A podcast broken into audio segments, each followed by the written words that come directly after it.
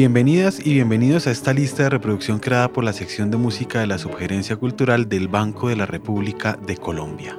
Yo soy Luis Daniel Vega y este es el tercero de seis episodios de Tiempos de Jazz, donde hemos ilustrado algunos de los caminos que actualmente recorre el jazz creado por músicas y músicos de nacionalidad colombiana.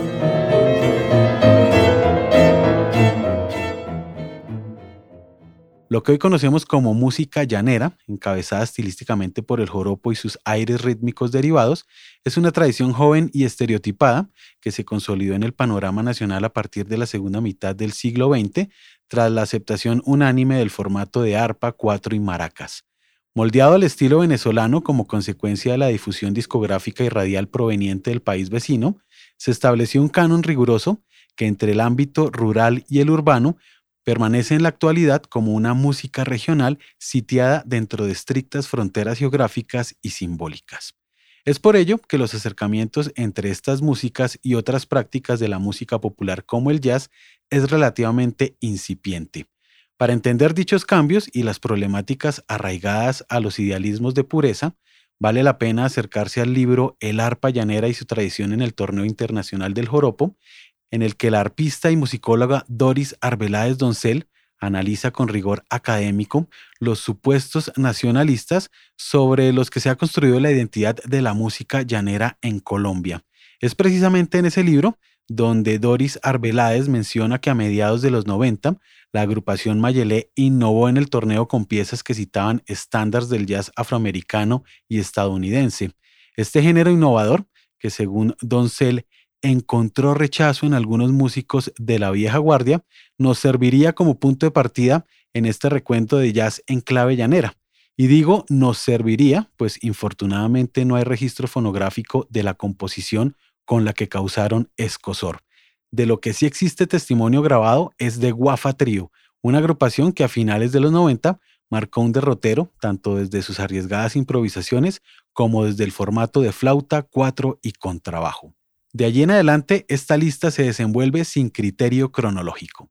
Aparecen, por ejemplo, las tres facetas del sensacional arpista Edmar Castañeda, que hemos tomado de sus tres discos grabados entre 2006 y 2012. Asimismo, nos remitimos a Cantos Religiosos y Paganos de Colombia, disco editado por la cantante Lucía Pulido hace 20 años en Nueva York. De ahí se desprende una adaptación camerística de un canto de vaquería. A Lucía Pulido también la hemos incluido con su hermosa versión de Tonada de Luna Llena, aquella lánguida canción de Simón Díaz.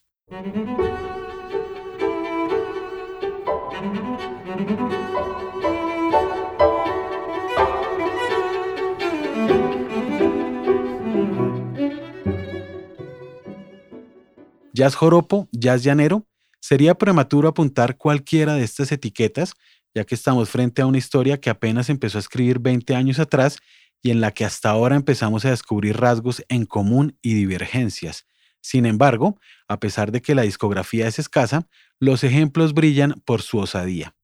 Es el caso sorprendente de Cachicamo, el noneto dirigido por la pianista bogotana Andrea Hoyos, que en su lectura abierta de esa idea tan marcada que tenemos de la música llanera, contrasta con el trío Art Pistols, un combo integrado por el joven y virtuoso arpista sanmartinero Juan Pablo Rodríguez, el contrabajista Julián Gómez y el baterista Ramón Berrocal.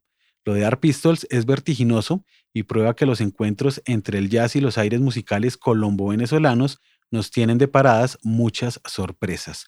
Por su parte, la pianista Laura Lambuley aparece con un joropo aflamencado que le da título a su más reciente disco publicado en 2020 en el que comparte honores con el cuatrista venezolano Henry Linares y Edmar Castañeda. De la misma generación de músicas y músicos influenciados por las ideas revolucionarias de nueva cultura, a la que también pertenece Laura Lambuley, se encuentran algunos de los integrantes de Sinsonte, agrupación que después de cambios drásticos en su formación y de dos grabaciones referenciales del nuevo joropo en Colombia, regresó en 2016 con De vuelta al mundo, su disco más emparentado con el lenguaje del jazz. Prueba de ello es Melodía ausente, pieza original del bajista Daniel Sosa, quien se inspira en la onda nueva, aquel estilo sofisticado inventado en Venezuela a finales de los 70 por el gran Aldemaro Romero. Juan Miguel Sosa, intérprete de tiple y bandola llanera, también miembro fundador de Sinsonte, Fue uno de los invitados a la nueva formación del Colectivo Colombia, un laboratorio creativo que desde hace 15 años sostiene el saxofonista Antonio Arnedo.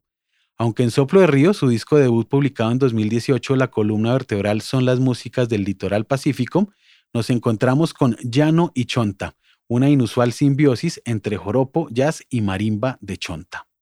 Finalmente, aunque es debatible su inclusión en esta lista al no ser precisamente una agrupación que hace jazz al pie de la letra, la emblemática agrupación Cimarrón precedida por el recientemente desaparecido arpista Carlos Cuco Rojas, nos regala momentos vibrantes de improvisación como Zumba Jam, pieza que nos sitúa en un punto equidistante donde a la música se le escapan los rótulos.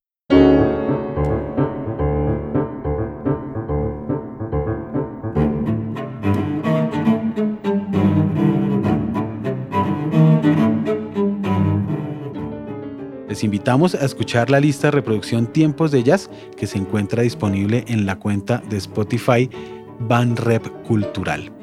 Este episodio estuvo a cargo de Jefferson Rosas en la edición y montaje, María Alejandra Granados en la producción y Luis Daniel Vega en la selección musical y comentarios. Toda la actividad cultural del Banco de la República se encuentra en www.banrepcultural.org, en Facebook como Club de Música Biblioteca Luis Ángel Arango, en Instagram, Twitter y YouTube como Banrep Cultural. La música que abre y cierra este episodio es parte de Conversaciones, variaciones para violín, violonchelo y piano opus 32 del compositor Juan Antonio Cuellar, interpretada por el Lincoln Trio. Les esperamos en nuestro próximo episodio.